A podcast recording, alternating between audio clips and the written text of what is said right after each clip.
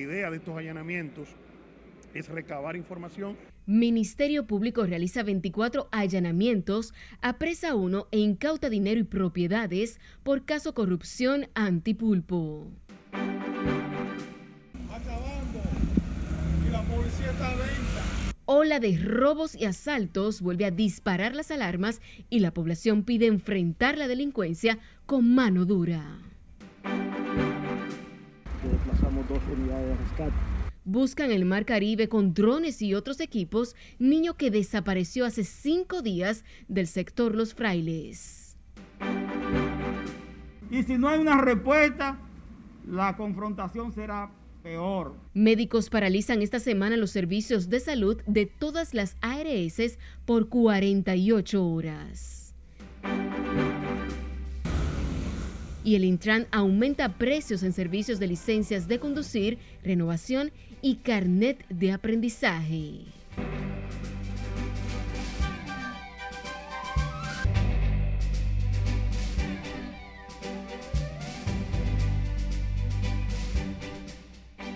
Muy buenas noches, bienvenidos a esta emisión estelar de Noticias RNN. Soy Anelis de León. Para nosotros es un honor ser su referente informativo cada noche. Iniciamos esta emisión de noticias con el curso de las investigaciones del caso de corrupción antipulpo. Este jueves, la Procuraduría General de la República apresó a otro implicado y realizó 24 allanamientos en varias provincias del país, donde se incautó dinero y también propiedades. Jesús Camilo está en directo desde el Palacio de Justicia de Ciudad Nueva y nos tiene todos los detalles. Pasamos contigo. Buenas noches.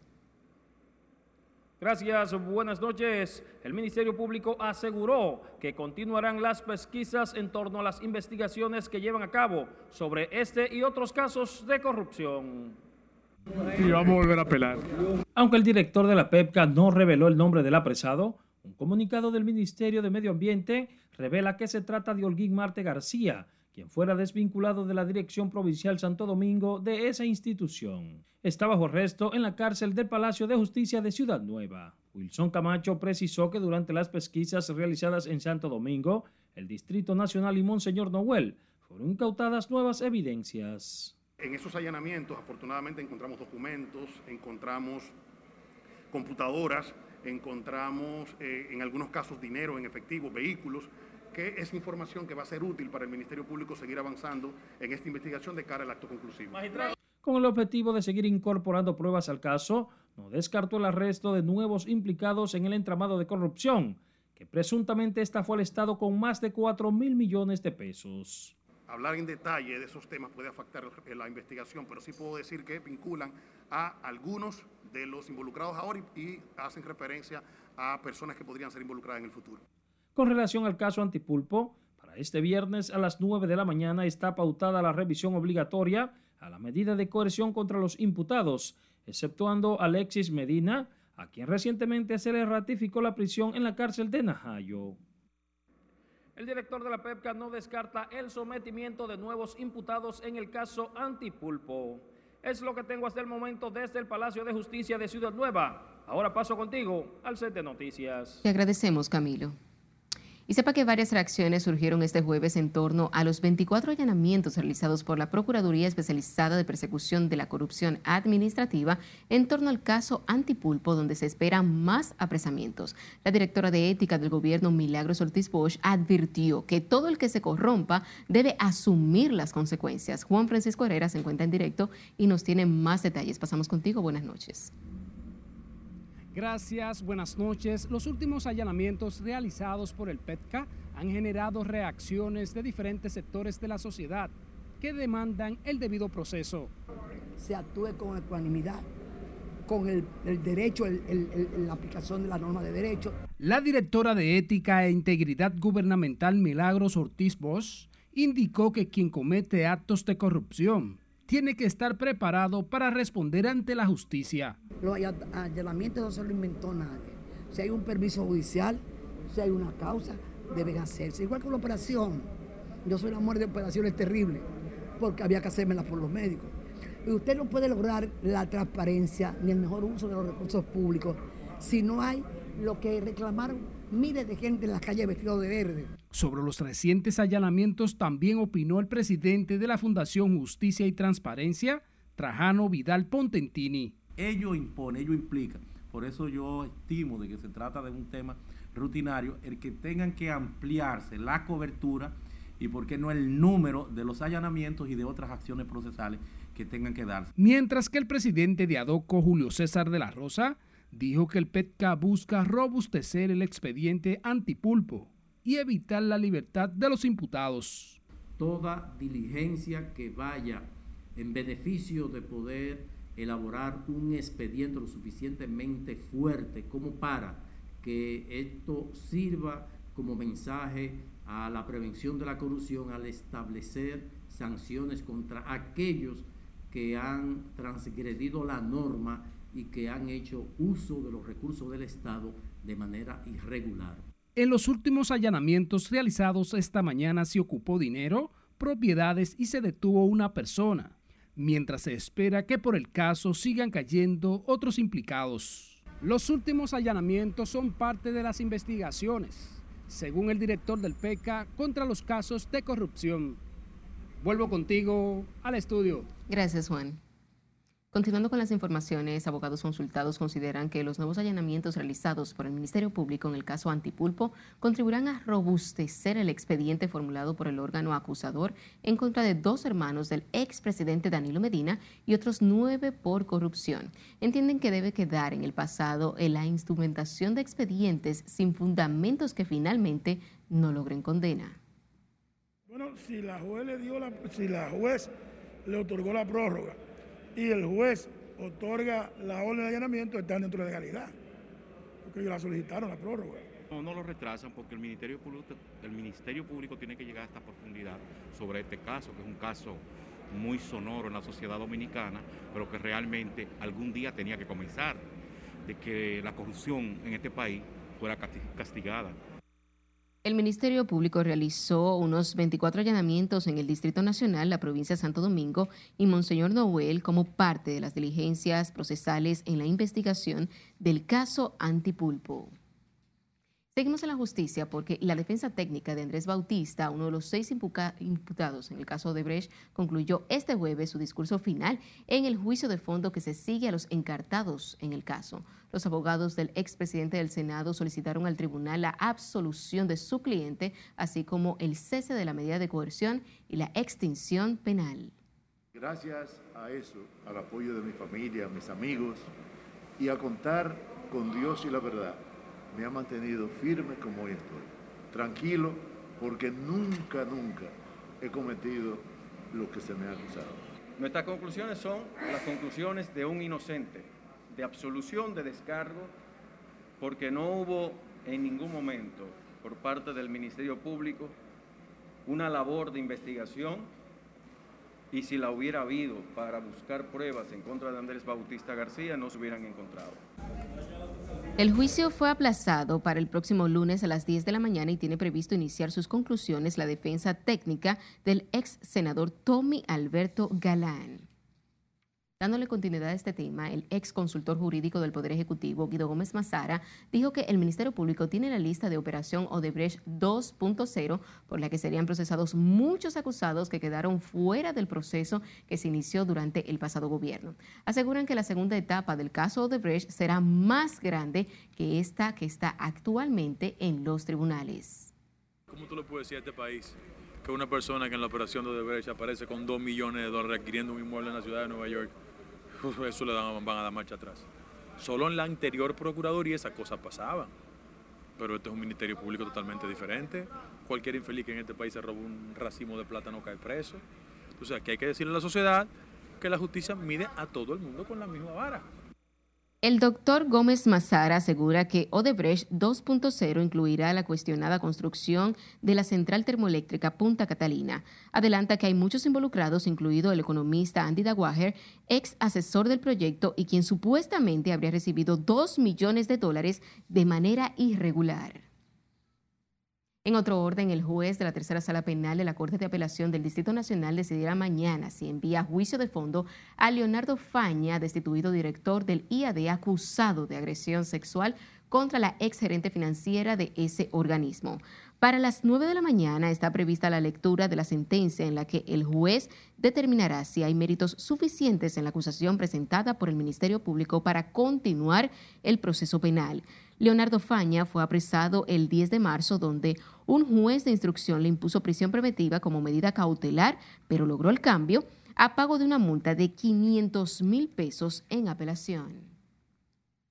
La directora del nuevo modelo de gestión penitenciaria, Hilda Patricia Lagombra, se propone dotar de cédulas de identidad electoral a los privados de libertad que no la tienen, en coordinación con la Junta Central Electoral y la Procuraduría General de la República fue el tema central de una reunión que sostuvo con el director de cedulación del máximo órgano electoral, Américo Rodríguez, y Daris Urbáez, encargada de tratamiento de la Procuraduría. Trataron la posibilidad de un acuerdo interinstitucional para realizar un operativo móvil en los centros penitenciarios como vía a permitir el voto penitenciario en las elecciones dispuesto en la Ley 113-21. En otra información, las autoridades intensificaron este jueves la búsqueda de un niño llamado Andy de Jesús Martínez, de 11 años, quien desapareció hace cinco días en el sector Los Frailes de Santo Domingo Este. Ana Luisa Peguero ha dado seguimiento a este caso y nos trae los detalles. Salió sin permiso para venir a bañarse con unos amiguitos. La investigación sobre el paradero de Andy ha dado un giro inesperado y es que ahora la búsqueda se concentra en las aguas del Mar Caribe, luego de que un amiguito confesara que él se lanzó a bañarse en las inmediaciones del kilómetro 11 y medio de la autopista Las Américas. Él no vive conmigo, él vive con la familia de su mamá, pero su mamá le dio el permiso de pasar unos días en casa de su tía y su tía vive por aquí, por esta zona. El niño es de sector este, y ya la información que le indiqué es que ya al ser de sector este, es conocido, pero eh, no tenemos datos exactamente de la familia. Por eso es que el DICRIN ha tomado la investigación un poco al paso, con calma. Desde un equipo de buzos hasta un dron están revisando el perímetro, donde supuestamente aparecieron los tenis que el niño tenía el día de su desaparición. Los organismos de inteligencia de la Policía Nacional pues llamaron al Cuerpo de Bomberos Santo Domingo Prontamente desplazamos dos unidades de rescate cual hicieron una búsqueda en el perímetro donde encontraron una de las prendas del piel del niño que estaba desaparecido. Asimismo, los familiares de la madre de Andy, quien estaba en Paraguay, informaron que ésta llegó al país para ser interrogada por la fiscalía, al tiempo que insinuaron no están conforme con las investigaciones de la policía. ¿Cómo es posible que en ese lazo de tiempo los caminantes que van a ejercitarse, los pecadores, eh, los que van a tomar eh, guagua, eh, los, que, los que conviven por esa área, ¿verdad? Que son indigentes, no hayan visto nada. Andy de Jesús Martínez desapareció el pasado 28 de agosto, pasada las 7 de la noche, en el sector Los Frailes en Santo Domingo Este, donde estaba pasando sus vacaciones junto a su hermano mayor. Ana Luisa Peguero, RNN. Y recuerde seguirnos en las diferentes cuentas de redes sociales con el usuario arroba noticias RNN a través de nuestro portal digital www.rnn.com.do porque actualizamos todas las informaciones las 24 horas del día, los 7 días de la semana. También recuerde escuchar nuestras dos emisiones de noticias a través de Spotify y demás plataformas digitales similares, porque RNN Podcasts es una nueva forma de mantenerse informados con nosotros.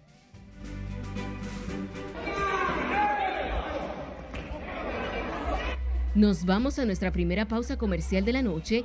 Al regresar, les diremos por qué dos hombres convierten en un ring una de las áreas del Aeropuerto Internacional del Cibao. Yo estoy aquí sentado y no puedo tener un celular porque ahí se desmonta una maná. ¿Cómo que no hable, por Dios, con esto como está aquí? Además, conocerá del repunte de los robos y asaltos en varios puntos del país. Por aquí yo no veo un policía, hermano. Al volver, les contamos, no le cambie.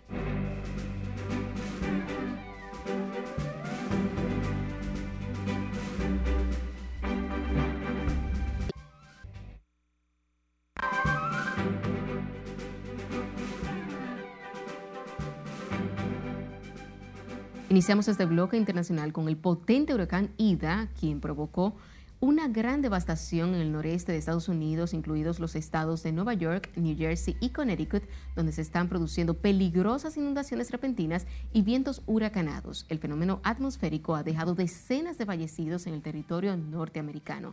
Miguel Rosa nos tiene más detalles en el resumen de las internacionales de RNN. Las autoridades estadounidenses dijeron que la mayoría de las muertes fueron de personas que quedaron atrapadas en sus vehículos las ciudades de Nueva York y New Jersey declararon estado de emergencia.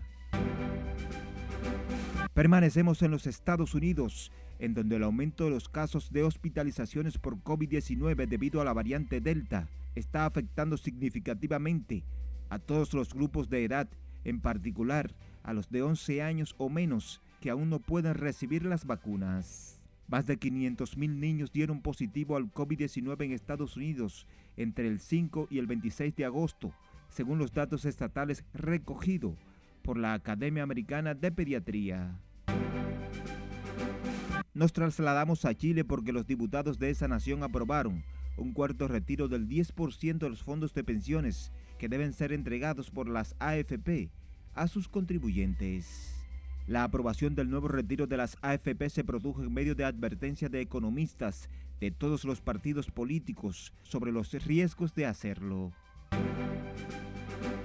En Bolivia, tres hombres y una mujer son investigados por el Ministerio Público por presuntos delitos de trata y tráfico de personas al estar involucrado en el traslado de 73 haitianos en condiciones irregulares que intentaban llegar hasta Chile por el territorio boliviano.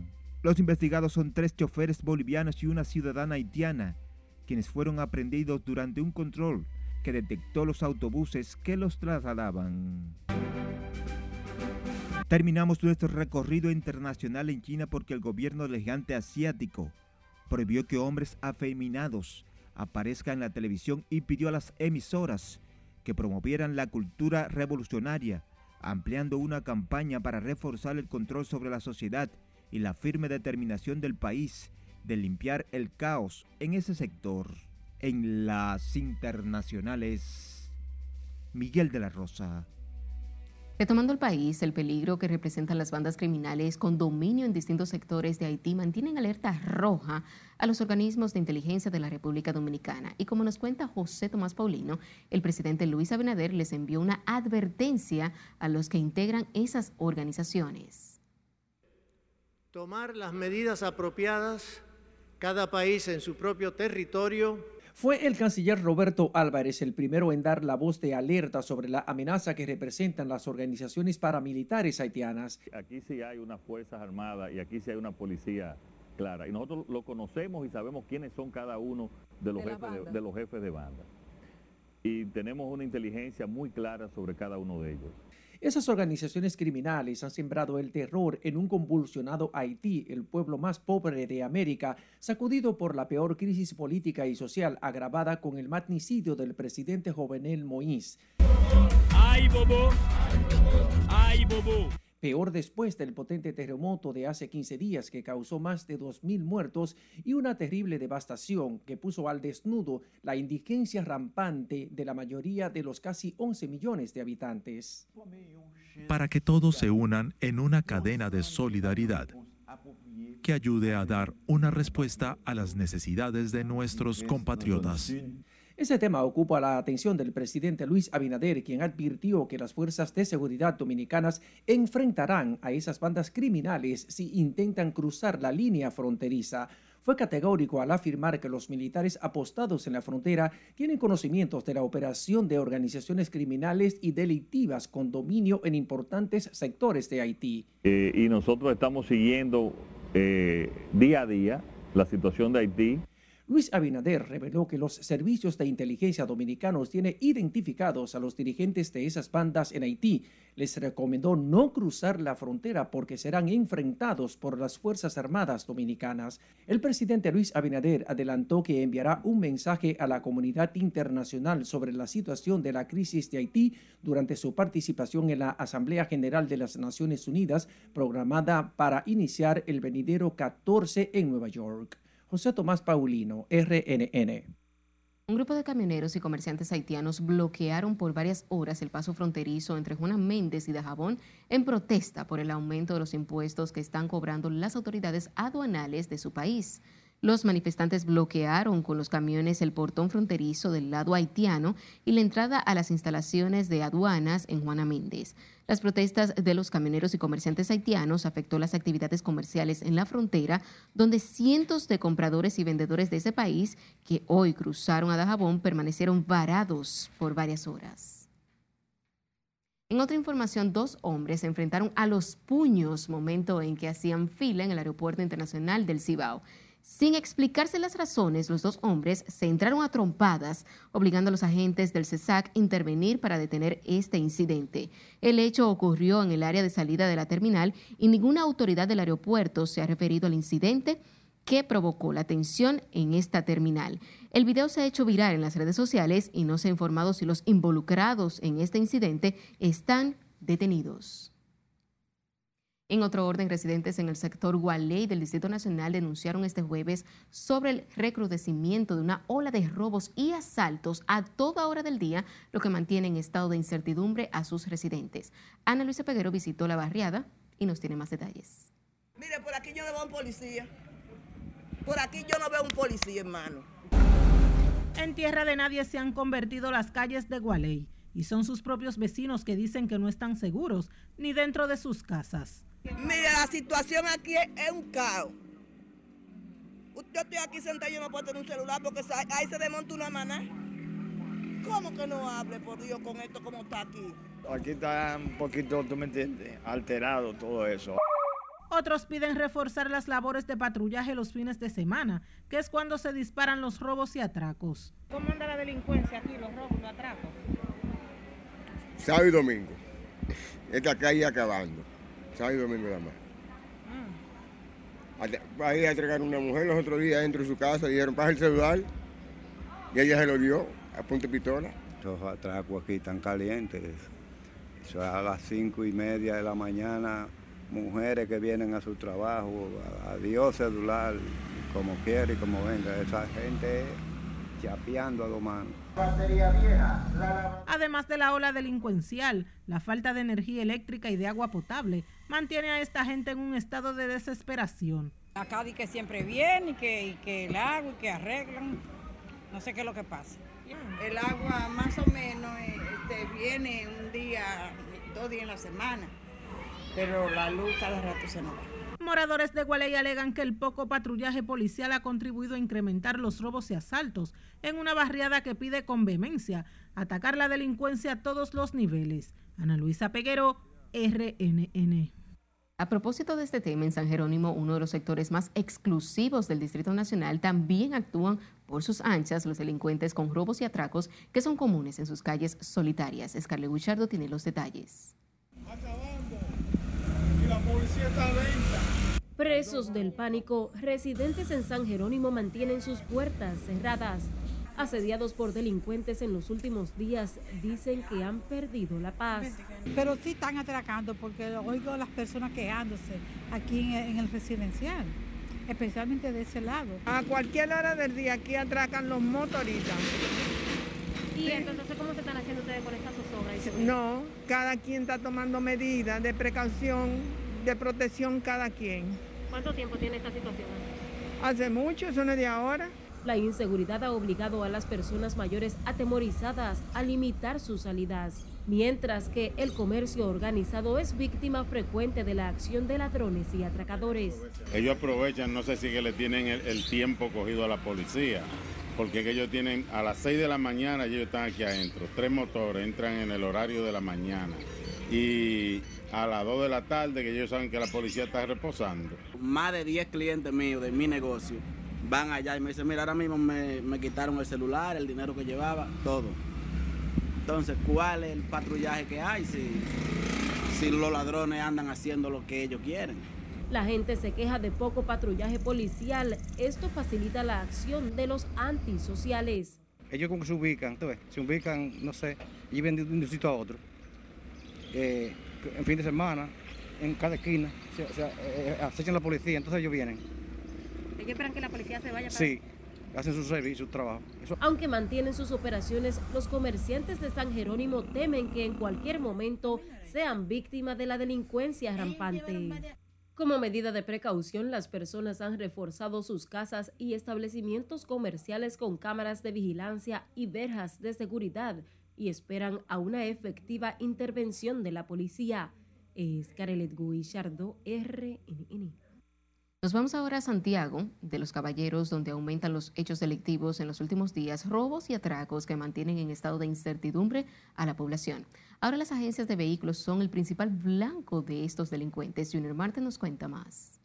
Porque en realidad eh, yo me siento eh, cansada. Jenny Beltré, directora del Centro Educativo San Francisco de Asís en Cienfuegos, afirma en la escuela han robado 27 veces. Hemos hecho las denuncias reiteradas veces, reiteradas veces. Incluso han venido personas desde Santo Domingo, se han llevado todos los reportes, pero hasta ahora nada. Dice estar cansada de poner denuncias sin respuestas de las autoridades. Porque yo entiendo que estoy perdiendo mi tiempo, porque son 27 actas que yo tengo de robo y si con esa hojita a mí no van a resolver, entonces yo no voy a perder mi tiempo. Igual situación sufren los dueños de agencias de vehículos. Muchas de ellas han sido presas de los ladrones. Ahora se ha dado una plaga de ladrones a nivel nacional, no tanto aquí en el Cibao. El director de comunicaciones de la policía, Antonio Calvo Pérez, informó hoy que hacen las investigaciones del lugar para apresar a los malhechores. Se están haciendo descensos, levantamientos de cámaras eh, en el lugar donde ocurrieron los robos y es muy probable que próximamente demos resultados de, ese, de esos casos. Asimismo, Calvo Pérez comunica que varias personas fueron detenidas ayer en operativos preventivos en distintos sectores de Santiago. En Santiago, Junior Marte, RNN.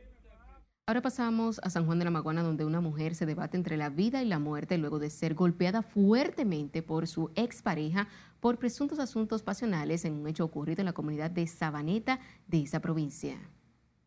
Así quedó Marlene de la Cruz luego de ser salvajemente golpeada por su ex marido, supuestamente por negarse a reconciliarse con él. Ese tipo fue a buscar a mi hija para ir a sacar el acta al niño más chiquito y él tenía eso planeado. Salió con ella, de ahí ella no quería que ella saliera, estuvo por ahí, de ahí le cayó, salió ella con un conchero y le cayó a, a, golpe, la maltrató, la arrastró, tapela por todas partes. Por los golpes recibidos, la joven mujer madre de dos niños tuvo que ser trasladada a un centro médico de la ciudad de Santo Domingo. Esta muchacha fue golpeada, maltratada por su esposo y hoy ya ese tipo está en libertad, en su casa tranquilo y coleando. Y mi hermana está, está en un hospital que no se sabe cuándo irá a salir que por eso le subo los videos, cómo, cómo está ella y las fotos, cómo está en el hospital. Porque el hermano del hermano del tipo que le dio la golpiza a ella es primo hermano del síndico. Se quejaron de que mientras su pariente permanece hospitalizada, su agresor fue dejado en libertad tras pagar una garantía económica de 10 mil pesos. Esa niña fue golpeada, maltratada por su esposo. Sin embargo, es hoy él está suelto por una, una fianza de 10 mil pesos, ya él está suelto. Y mi hermano no se sabe si se va a salvar o se va a morir. Está en la capital, en el Darío Contreras. Así que, presidente, jefe de la policía, que este caso no quede impune. Según testigos, Héctor Piña es reincidente en esta práctica. Antes había agredido a otra expareja mandíbulas están partidas. Ese es un hombre que pelea como ya ha tenido dos mujeres y a las dos mujeres la maltrata y lo han, la han liberado antes del tiempo. Yo creo que se le dé la máxima y él va a seguir matando mujeres porque se la dejó por muerta. Los parientes de la víctima dijeron esperar que las autoridades investiguen a profundidad del hecho y envíen a prisión a Héctor Piña por la gravedad de la acción cometida. En San Juan de la Maguana, Julio César Mateo. RNN. El ex pelotero de grandes ligas, Juan Encarnación, pidió al Ministerio Público no ventilar en los medios de comunicación el proceso en su contra por supuesto abuso sexual para proteger la integridad de su hija. Nelson Mateo con los detalles.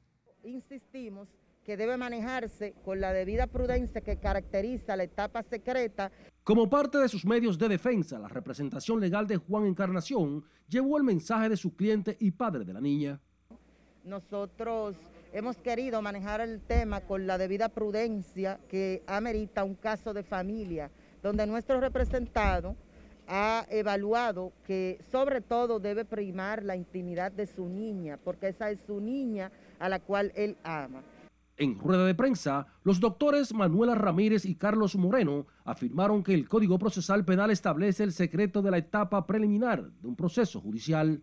Sin dejarle de decir que tenemos las pruebas, las evidencias de que nuestro representado es totalmente inocente. Pruebas testificales, audios, testigos, mini mensajes y pruebas audiovisuales que confirman la inocencia de nuestro representado. Que Hace cinco meses llama a que tanto el imputado como sus abogados sean investigados, sean interrogados y puedan ser presentados los elementos de prueba antes de una medida tan gravosa como la ha solicitado el Ministerio Público de un año de prisión preventiva. Amigos del exjugador de las ligas mayores manifestaron su solidaridad con el imputado. Eh, sabemos y estamos convencidos que es un daño que se le quiere hacer a la figura de nuestra gloria del deporte Juan Encarnación, que ha sido un hombre que nunca se ha visto involucrado en ningún tipo de, de escándalo, ni en su vida pública ni privada. Es una persona, es una persona, vuelvo y les digo, de mucha ética, de una familia intachable. Este viernes, el juzgado de atención permanente del Distrito Nacional reanudará la audiencia de conocimiento de solicitud de medidas de coerción al extoletero de grandes ligas por supuesto abuso sexual contra su hija. Nelson Mateo, RNN. Cambiando de tema, la Dirección Nacional de Control de Drogas incautó 97 paquetes de cocaína en un operativo de interdicción marítimo y aéreo realizado próximo a las costas de la provincia de Barahona. Las autoridades, tras recibir una alerta, iniciaron una persecución logrando interceptar a los ocupantes de una embarcación en las costas del municipio Enriquillo. En la embarcación, que se presume llegó de Colombia al país, se ocuparon cuatro sacos de nylon en cuyo interior se hallaron los 97 paquetes de la droga. En la operación se apresaron a dos hombres y se investiga otros que se encontraban próximo al lugar donde se ocupó este cargamento. Recuerde seguirnos en las diferentes cuentas de redes sociales con el usuario arroba y a través de nuestro portal digital www.rnn.com.do porque actualizamos todas las informaciones todos los días. También recuerde escuchar nuestras dos emisiones de noticias a través de Spotify de más plataformas digitales similares porque RNN Podcasts es una nueva forma de mantenerse informados con nosotros. La confrontación será peor y más profunda. Nos separamos por un momento. Cuando estemos de vuelta sabrá de la huelga convocada por los médicos para esta semana. Aparecen vivos que quieren sacar ventaja de eso. También la advertencia sobre posibles irregularidades en entrega de cheques a productores de cerdo más cuando retornemos.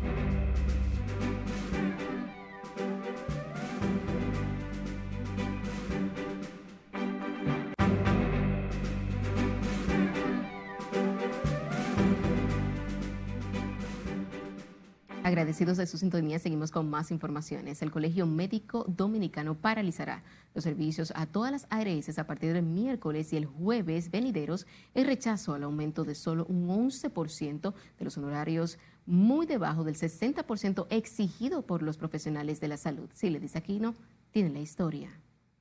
¿Y quién se ganó esa crisis? El Consejo Nacional de Seguridad Social la huelga del gremio médico inicialmente será por 48 horas y dejará sin servicio de salud a más de 4 millones de dominicanos.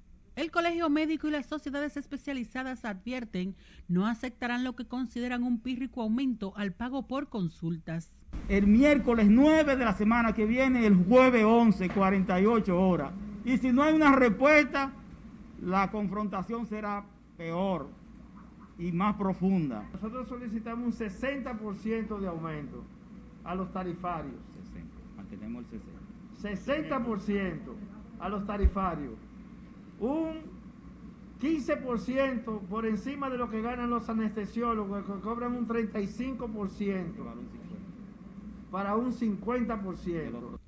Waldo Ariel Suero adelantó que la huelga podría extenderse si el Consejo de la Seguridad Social no les aumenta los honorarios. Que la semana que viene hay una crisis en el sector privado, a nivel de la clínica. Hay una gran crisis. Estamos hablando que Aquí no se le va a dar consulta absolutamente a nadie. Los afiliados a las ARS serían los más afectados por la paralización. Es lo que hay que desaparecer, porque las ARS es lo que son un robo en este país. ¿Cuál es el beneficio que tienen los empleados con las ARS o los seguros médicos? Lo de la ARS es una estafa, es una mafia de un grupo de empresarios. Entonces los médicos que trabajan no tienen casi ningún beneficio. Los médicos dicen estar abiertos al diálogo para poner fin al conflicto por los bajos honorarios que pagan las ARS. Sila Disaquino, RNN. Más temprano el Senado aprobó en primera lectura el proyecto de ley nacional de vacunas, iniciativa que ya había sido aprobada y enviada a la Cámara de Diputados, donde perimió en la pasada legislatura. El principal objetivo de este proyecto es garantizar que la población esté adecuadamente protegida contra todos los tipos de enfermedades prevenibles a través de la vacunación. Estemos en primera lectura la iniciativa 01033, proyecto de ley nacional de vacunas de la República Dominicana, que había sido previamente aprobado en este hemiciclo y perimos. Los honorables senadores que estén de acuerdo, favor levante su mano derecha, senador Bauta Roja. El proyecto se aprobó a unanimidad por los 23 senadores presentes en la sesión de este jueves. El senador por la provincia Hermanas Mirabal, Bautista Rojas Gómez, es el autor de la pieza y pidió al inicio de la sesión que debido a que el proyecto ya era conocido, sea liberado de lectura y aprobado al final de la sesión. Y mientras se acerca la fecha para el reinicio de la docencia presencial en colegios y escuelas, aumenta la presencia de jóvenes y menores de edad en los centros de vacunación y deben ir acompañados de sus padres o en caso contrario, deben enviar una autorización para la inmunización de los pequeños. Eh, hasta ahora lo veo perfecto, por lo menos en el colegio donde yo estaba, con las normas que pidiendo las vacunas y esas cosas. También exigimos que los profesores también nos den la prueba de que se la, se la pongan ellos también. Los padres están acudiendo a los puestos. Aquí hemos tenido una gran afluencia de los padres, trayendo sus, sus hijos a partir de 12 años de edad inoculados, en vista de que ya la docencia está abierta y estamos muy positivos las autoridades garantizan la dosis suficiente para inocular a toda la población. Para reforzar la jornada serán instalados puestos móviles en los centros educativos para inocular a los alumnos. Y una persona murió y 321 se contagiaron con COVID-19 en las últimas 24 horas. Eso eleva a 4.009 el total de decesos desde el inicio de la pandemia. La mayoría de los casos sigue concentrado en el Distrito Nacional con 48 nuevos contagios, la provincia Santo Domingo con 31, Santiago con 51, San Cristóbal 18, Puerto Plata 16 y La Vega 24. Entre los infectados hay 1.409 trabajadores de la salud, 1.228 mujeres embarazadas y 38.050 menores de 20 años.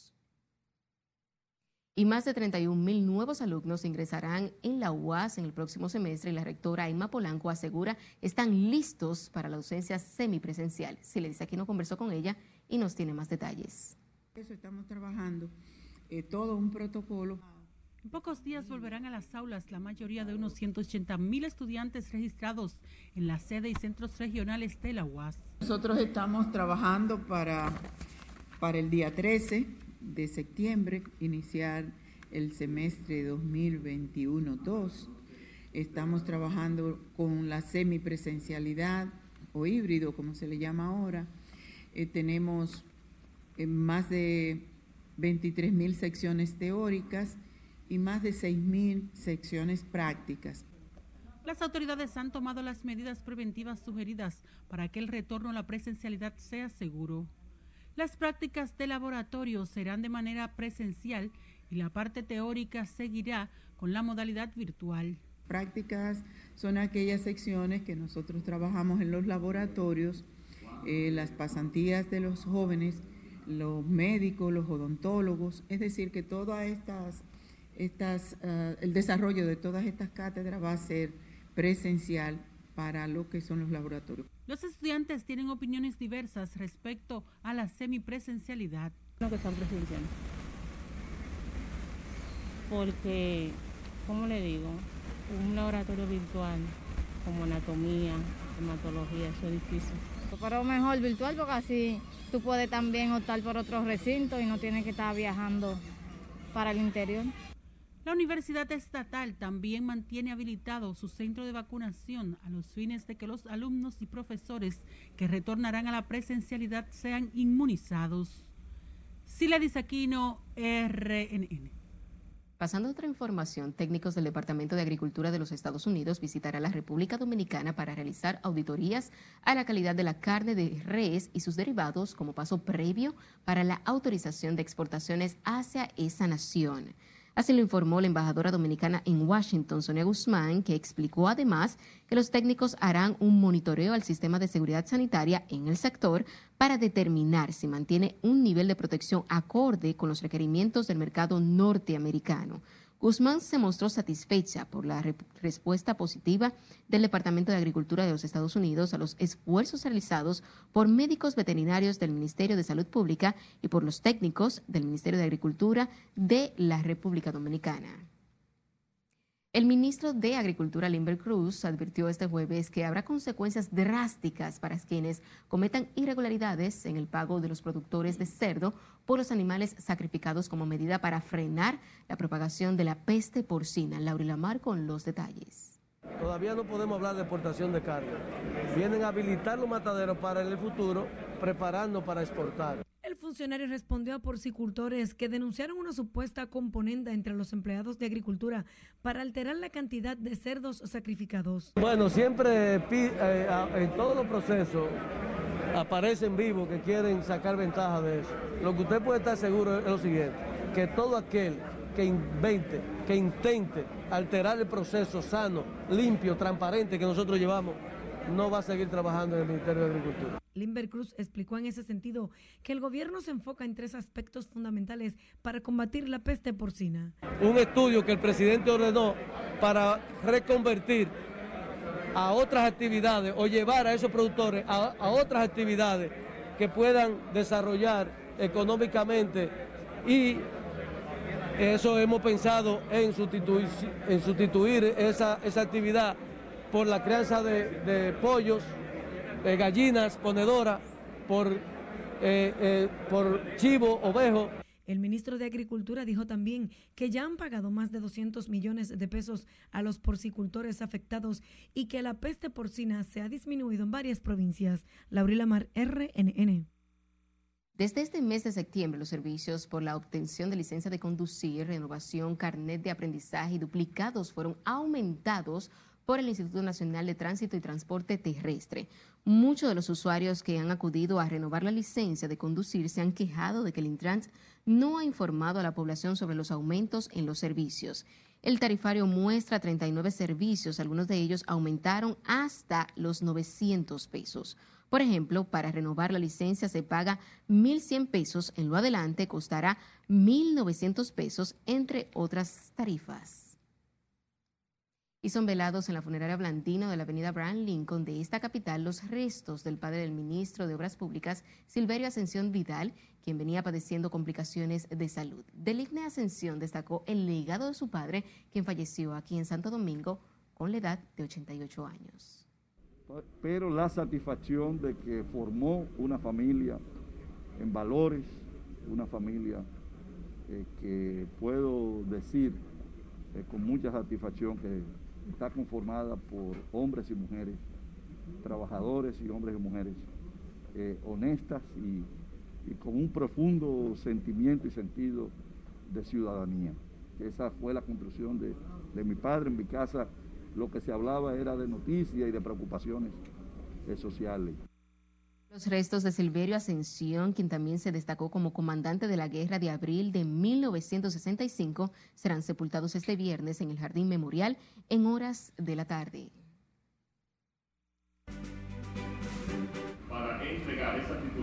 Pasamos a nuestro último corte de la noche cuando regresemos lo que hará el presidente Luis Abinader para impulsar la ganadería en Monte Plata. Además, la evaluación que hace el Banco Central al ritmo de la economía durante los primeros meses de este año. Más luego de la pausa, siga con RNN, emisión estelar.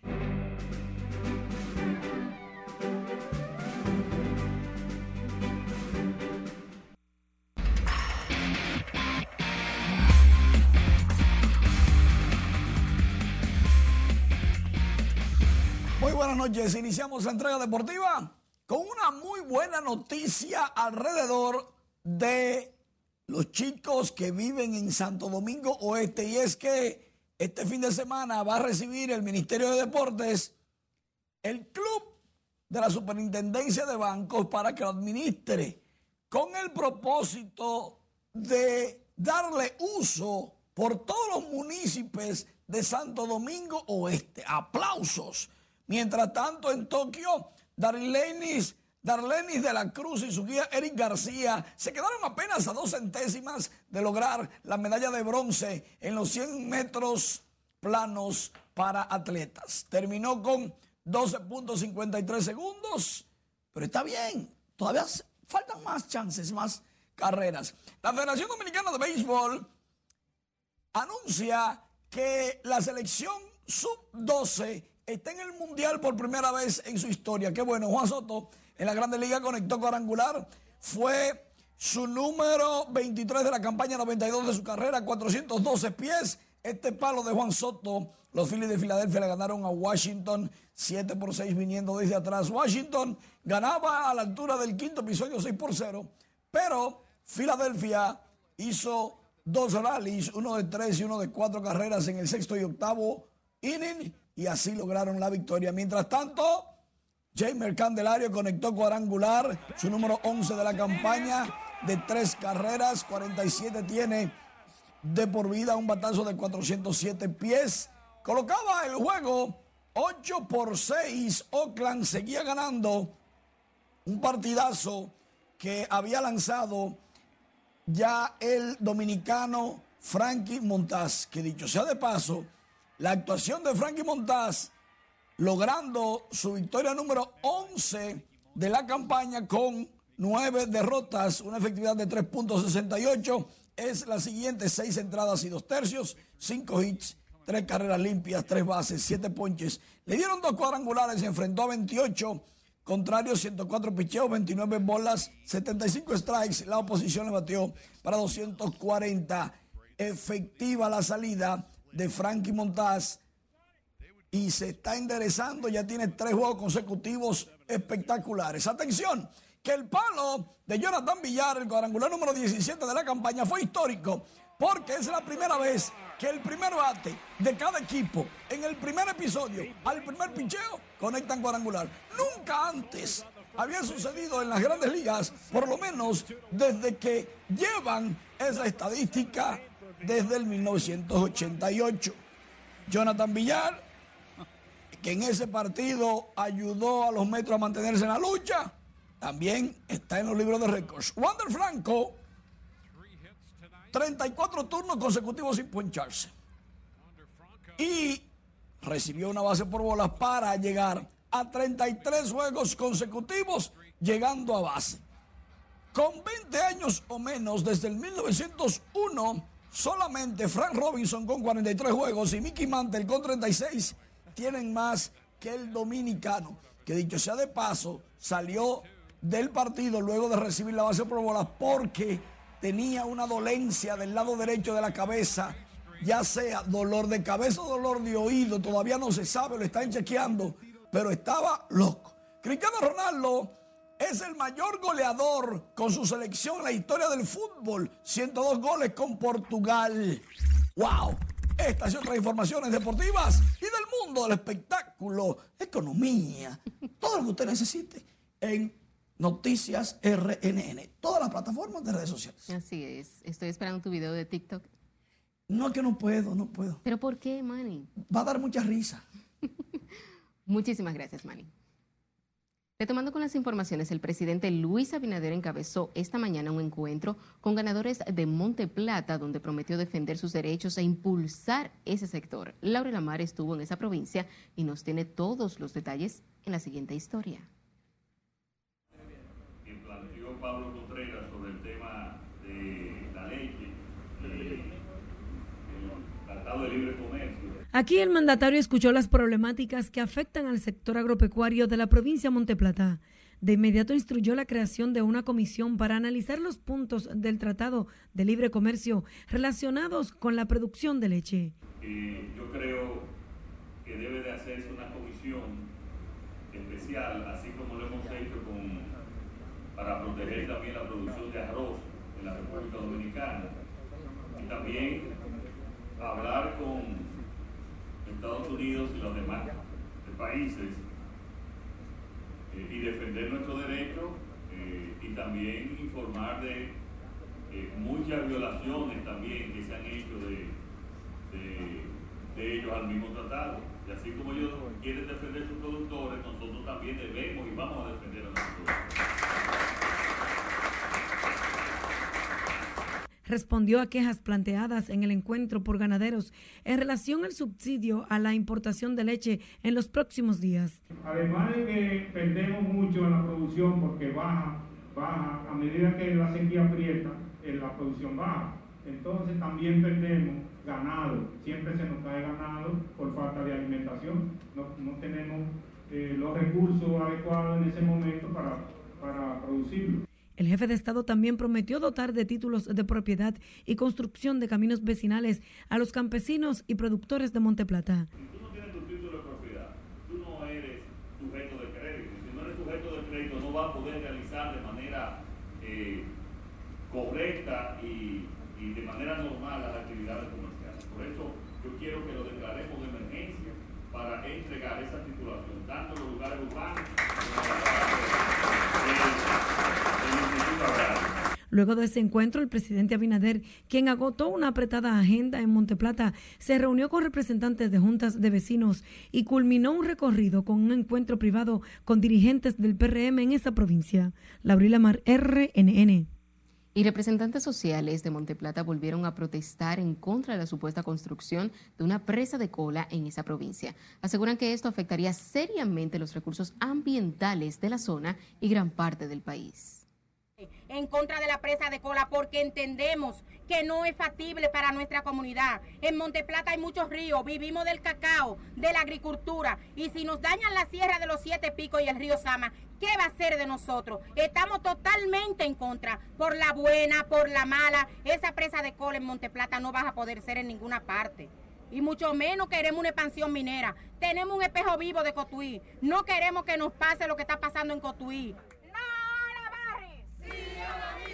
Estos comunitarios se apostaron con pancartas y consignas en las afueras del Polideportivo de Monte Plata, donde el presidente Luis Abinader sostenía un encuentro con representantes de juntas de vecinos el informe sobre los resultados preliminares del comportamiento de la actividad económica al mes de julio del presente año. Las cifras disponibles del indicador mensual de actividad económica muestran un crecimiento interanual del 12.1% durante el pasado mes de julio.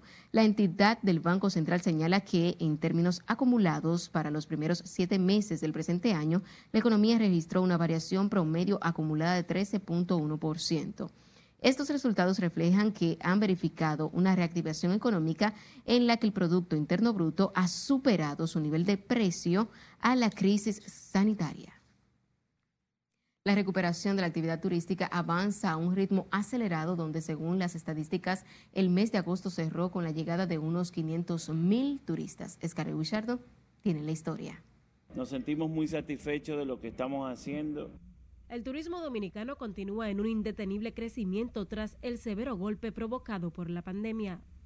Pudimos en la ciudad de Nueva York en estos últimos tres días cerrar acuerdos de colaboración y de trabajo con líneas aéreas como American Airlines, con tour operadores como Signature. Las autoridades han implementado una serie de medidas para la rápida recuperación de la industria, una de las mayores fuentes generadoras de empleos y divisas. En los últimos meses han iniciado importantes obras vitales para el desarrollo del turismo en Samaná. El Ministerio de Turismo, eh, por instrucciones del presidente de la República, va a remozar el malecón completo con una inversión de 350 millones de pesos y ese primer Picasso se va a dar en los próximos 15 días.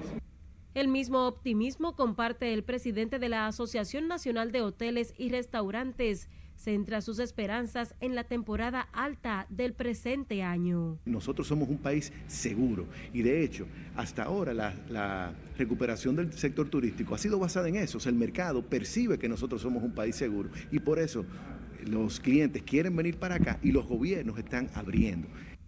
Esta mañana el Ministerio de Turismo y la Asociación de Hoteles y Restaurantes iniciaron un programa de vacunación para aplicar la tercera dosis a todos los empleados del sector turístico.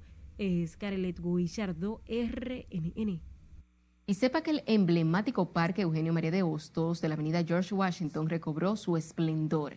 Este jueves el parque fue entregado totalmente remozado por parte de la Alcaldía del Distrito Nacional y el Banco de Reservas. El parque fue intervenido en su estructura y jardinería, así como el acondicionamiento, entre otros puntos. El Parque Eugenio María de Hostos se suma a unas 80 las plazas y espacios públicos remozados por el Cabildo del Distrito Nacional, trabajos que ha contado con el financiamiento del Banco de Reservas, entidad que ha invertido más de 20 millones de pesos.